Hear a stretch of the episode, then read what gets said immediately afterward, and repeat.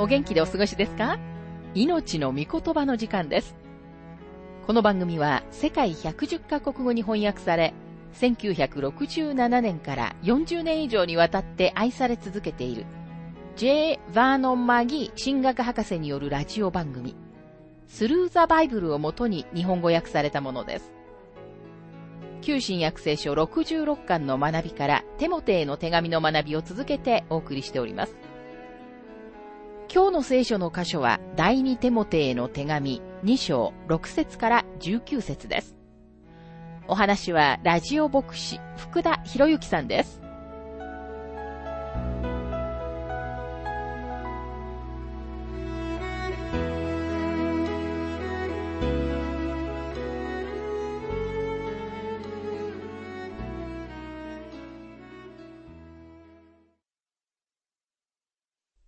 第二手モて2章の学びをしていますが、2章の6節ロークした農夫こそ、まず第一に収穫の分け前に預かるべきです。信者の4つ目の比喩による説明は農夫です。畑を耕して神様の御言葉の種をまく人です。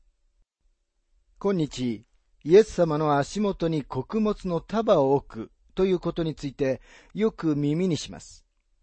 確かに私たちもいくつかの束をそこに置くことができるように願っていますが、同時に種まきと畑での労働がなければなりません。農夫がそのような労働をした後に初めて収穫はやってくるのです。これが世界を伝道によって改心させようという海外での大きなムーブメントに私が協力しない理由です。私は神様の御言葉がまかれなければならないと感じています。そして私は収穫ができる前に、御言葉全体がまかれなければならないという立場をとっていますと、マギー博士は述べています。第二手モて2章の7節から8節私が言っていることをよく考えなさい。主はすべてのことについて理解する力をあなたに必ず与えてくださいます。私の福音に言う通り、ダビデの子孫として生まれ、死者の中から蘇ったイエス・キリストをいつも思っていなさい。イエス・キリストをいつも思っていなさいと書かれていますが、パウロはただ、イエス・キリストをいつも思っていなさいということを言うために、ここで立ち止まっています。またダビデの子孫として生まれとは、主がこの地上でダビデの王座に座られることを意味しています。同時に主は、パウルが言うように、私の福音に言う通り、死から蘇られました。これはパウロの福音です。なぜなら彼がこの福音を述べ伝えたからです。第二手モて2章の9節から10節私は福音のために苦しみを受け、犯罪者のように繋がれています。しかし神の言葉は繋がれてはいません。ですから私は選ばれた人たちのためにすべてのことを耐え忍びます。それは彼らもまたキリストイエスにある救いと、それとともに、とこしえの栄光を受けるようになるためです。私は福音のために苦しみを受け、と書かれていますが、もしあなたが神様の御言葉のために立ち上がろうとすれば、何か小さな困難が起こるかもしれません。パウロは福音を述べ伝えたために困難に遭い、犯罪者のように繋がれています。彼は神様の御言葉を教えた角で、牢屋にいたのです。しかし神の言葉は繋がれてはいませんとあります。パウロは自分は鎖に繋がれていましたが、神様の御言葉はそれでもローマ世界に出て行っていることを発見しました。パウロを黙らせるために彼を投獄した独裁者中の独裁者である狂気の皇帝が王座についていても、神様の御言葉は繋がれてはいなかったのです。ありがたいことには、神様の御言葉は私たちの時代にも世界に出て行っているのです。第二手モて2章の11節次の言葉は信頼すべき言葉です。もし私たちが彼と共に死んだのなら、彼と共に生きるようになる。私たちはいつ主と共に死んだのでしょうかそれは主が2000年前に死なれた時にです。私たちがキリストのところに行き、主を自分の救い主として受け入れた時に、主の死が私たちの死になるのです。私たちは主と同化され、主と共に命の新しさの中に蘇らされるのです。このことは今、まさに今日、主はご自分の命を精霊の力によって私たちを通して生きたいと願っておられることを意味しています。第二手もて二章の十二節もし耐え忍んでいるなら、彼と共に収めるようになる。もし彼を否んだなら、彼もまた私たちを否まれる。もし耐え忍んでいるなら、彼と共に収めるようになるとありますが、個人的にはすべての信者が主と共に収めるのではないと思っています。この説は主のために耐え忍んだ人が主と共に収めると対象を絞っていると思います。もし自分が死とパウロと同じ場所に置かれたなら私は恥ずかしいと思います。なぜなら私は彼が苦しみを耐え忍んだように耐え忍んできてはいないからです。もし私が彼の隣に置かれたなら、私は絶えず彼に弁解しなければならないと思います。ですからこの説は、キリストのために本当に苦しんだ一定のグループのクリスチャンのことを指していると思いますと、マギー博士は述べています。パウロの時代のローマ世界では多くのクリスチャンが殉教死を遂げました。英国の歴史家ジョン・フォックスの書いた殉教者列伝によれば、500万人が殉教したと言われています。彼らが殺されたのは、キリストを否定することを拒否したからです。またここには、もし彼を否んだなら、彼もまた私たちを否まれると書かれていますが、これはとても強い言葉です。でもこれはパウロが行いのない信仰は死んでいると信じていることを明らかにしています。ヤコブ書2章の17節にもこのように書かれています。それと同じように、信仰ももし行いがなかったなら、それだけでは死んだものです。ご覧のように、パウロとヤコブは決してお互いに矛盾することはありません。ヤコブは信仰の行いについて話しており、パウロも純粋な信仰は行いを生み出すと言っています。カルバンは次のように言いました。信仰のみが人を救うが、救う信仰は決して一人ぼっちではない。これは、人を救う信仰には必ずその後に行いが伴うという意味です。第二手もて二章の十三節私たちは真実でなくても、彼は常に真実である。彼にはご自身を否むことができないからである。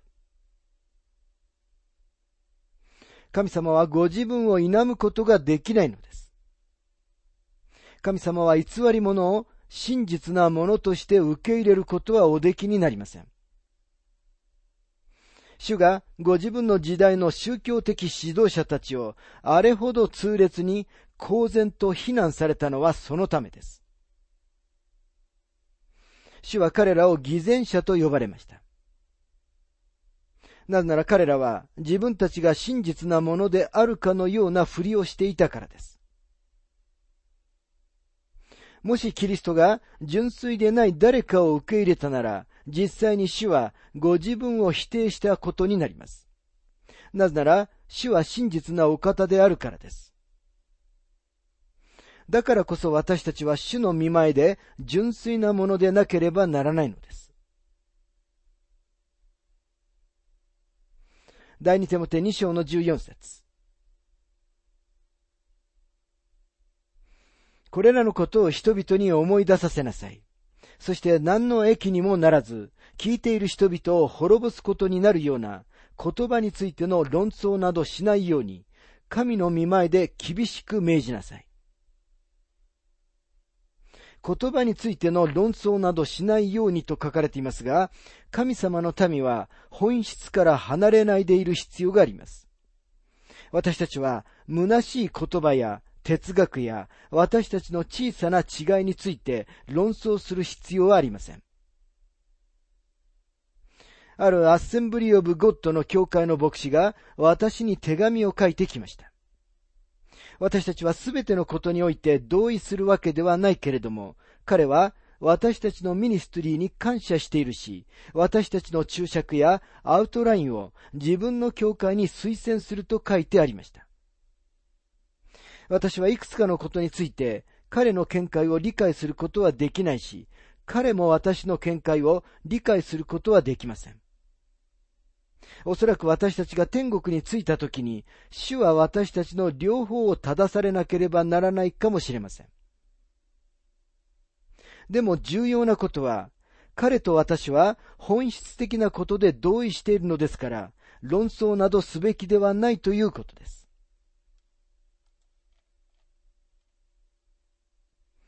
私たちは否定的なアプローチと他の信者を正そうとすることで時間を大いに無駄にしていると思います。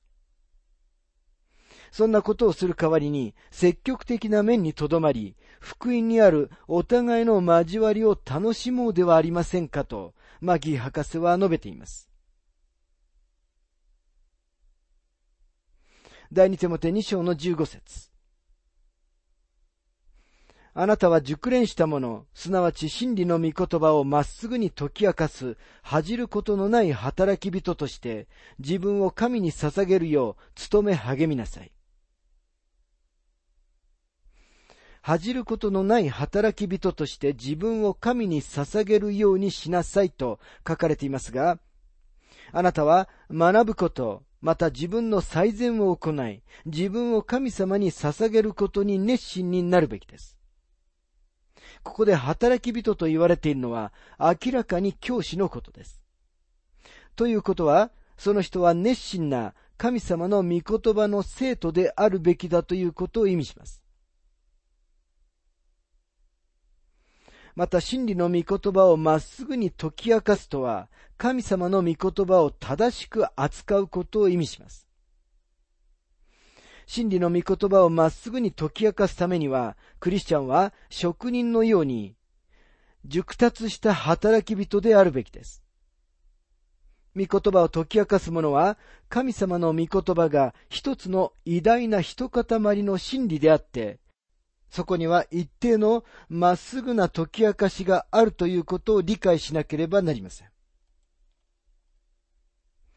聖書はあなたが神様の御言葉を読み進むにつれて、守り、従わなければならない一定の戒めと構造に従って構成されています。ただ、ここの説、あそこの説と拾い読みをしたり、この箇所、あの箇所を故意に無視したりすることはできません。そのようにするのは簡単ですが、聖書はそのような種類の本ではないのです。だからこそ聖書は全体として教えられるべきなのです。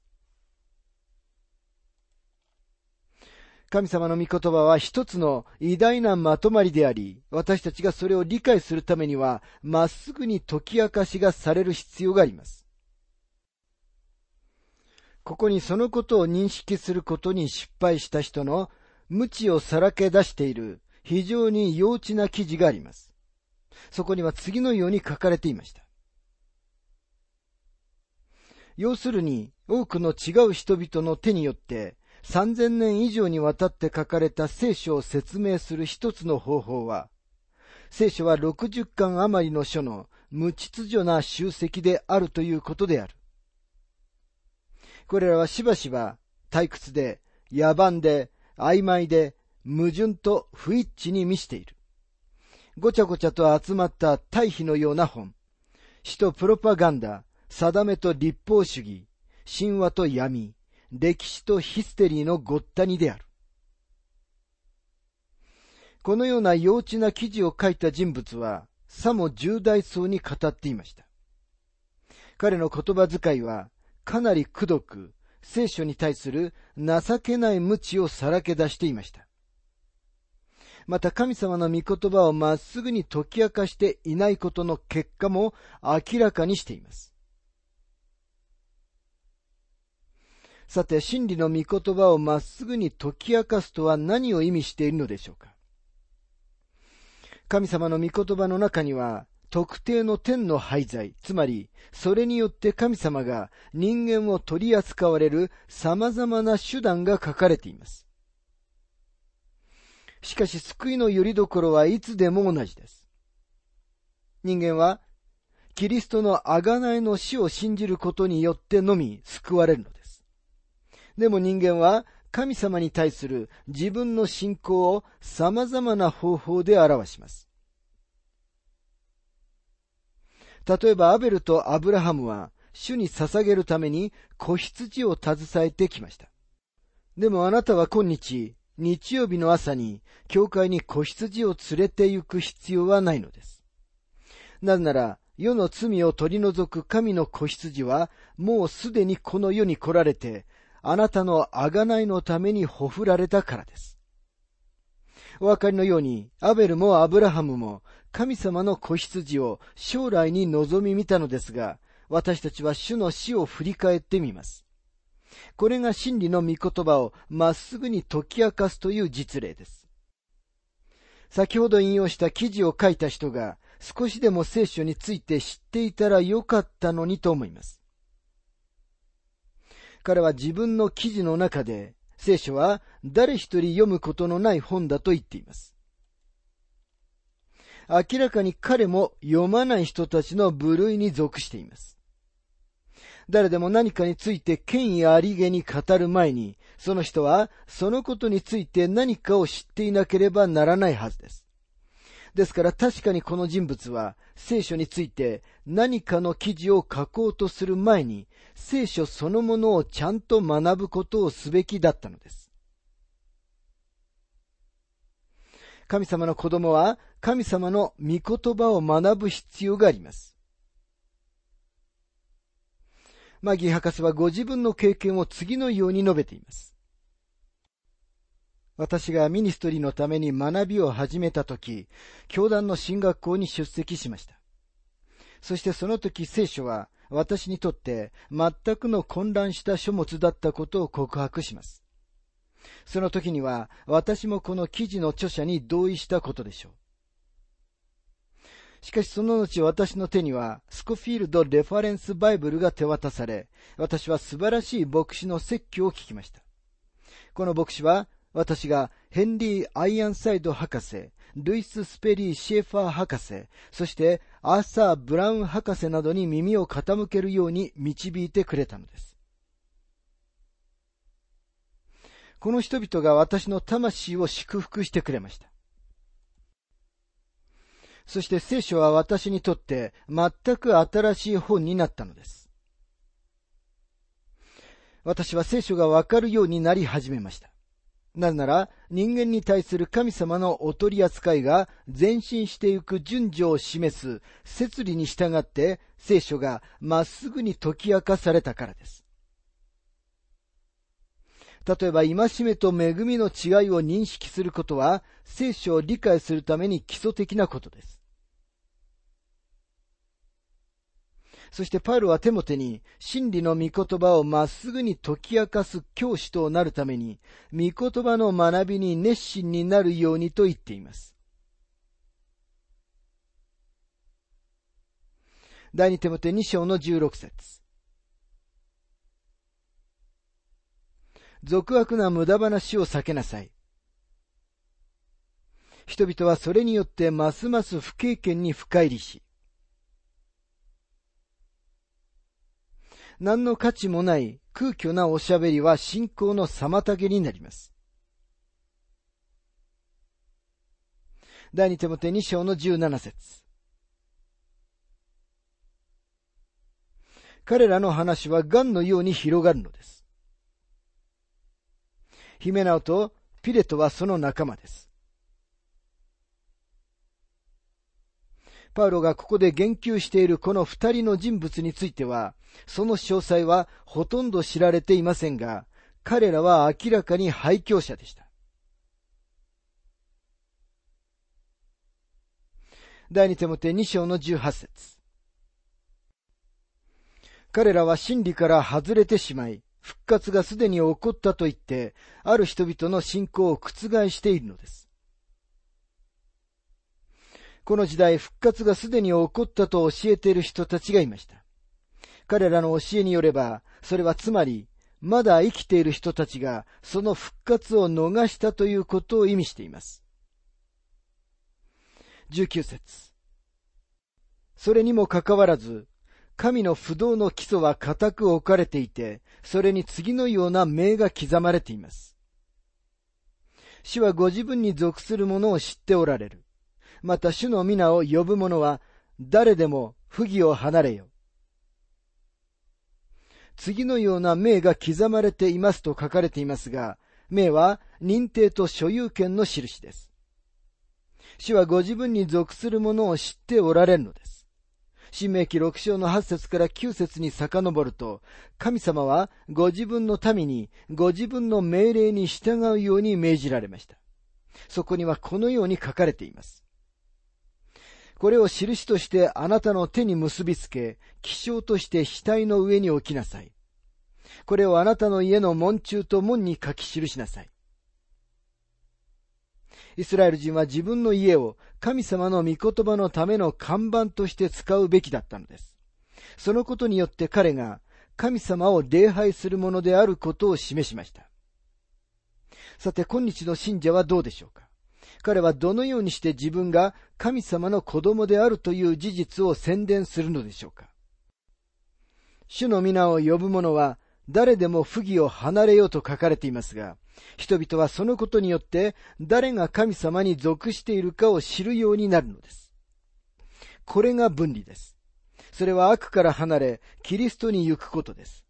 もしあなたがクリスチャンと呼ばれているなら、自分が罪の中に生きてはいないことをしっかり確認することが大切です。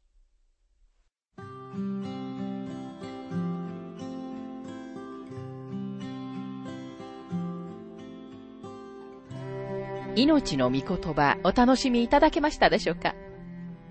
今回は農夫、働き人、そして教師というテーマで第二テモテへの手紙2章6節から19節をお届けしました。お話はラジオ牧師福田博之さんでした。なお、番組ではあなたからのご意見、ご感想、また聖書に関するご質問をお待ちしております。お便りの宛先は、郵便番号592-8345大阪府堺市浜寺昭和町4-462浜寺聖書協会命の御言葉の係メールアドレスは全部小文字で ttb.hbc.gmail.com です。どうぞお気軽にお便りをお寄せください。それでは次回までごきげんよう。